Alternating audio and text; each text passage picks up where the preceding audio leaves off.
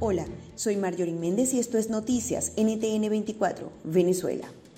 Tres fallecidos por coronavirus en el país, dos de ellos en Zulia.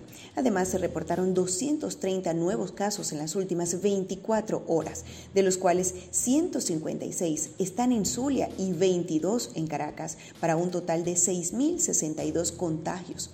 De los activos, 11 están en cuidados intensivos.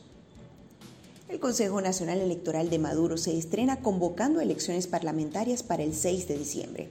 Es la tercera votación que hace el régimen sin partidos de oposición ni observación independiente.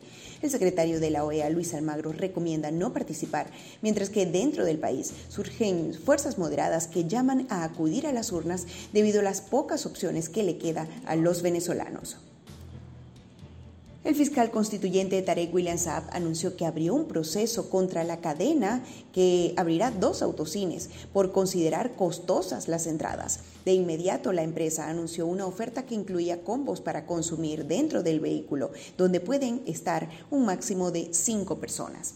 Esto es Noticias NTN 24 Venezuela.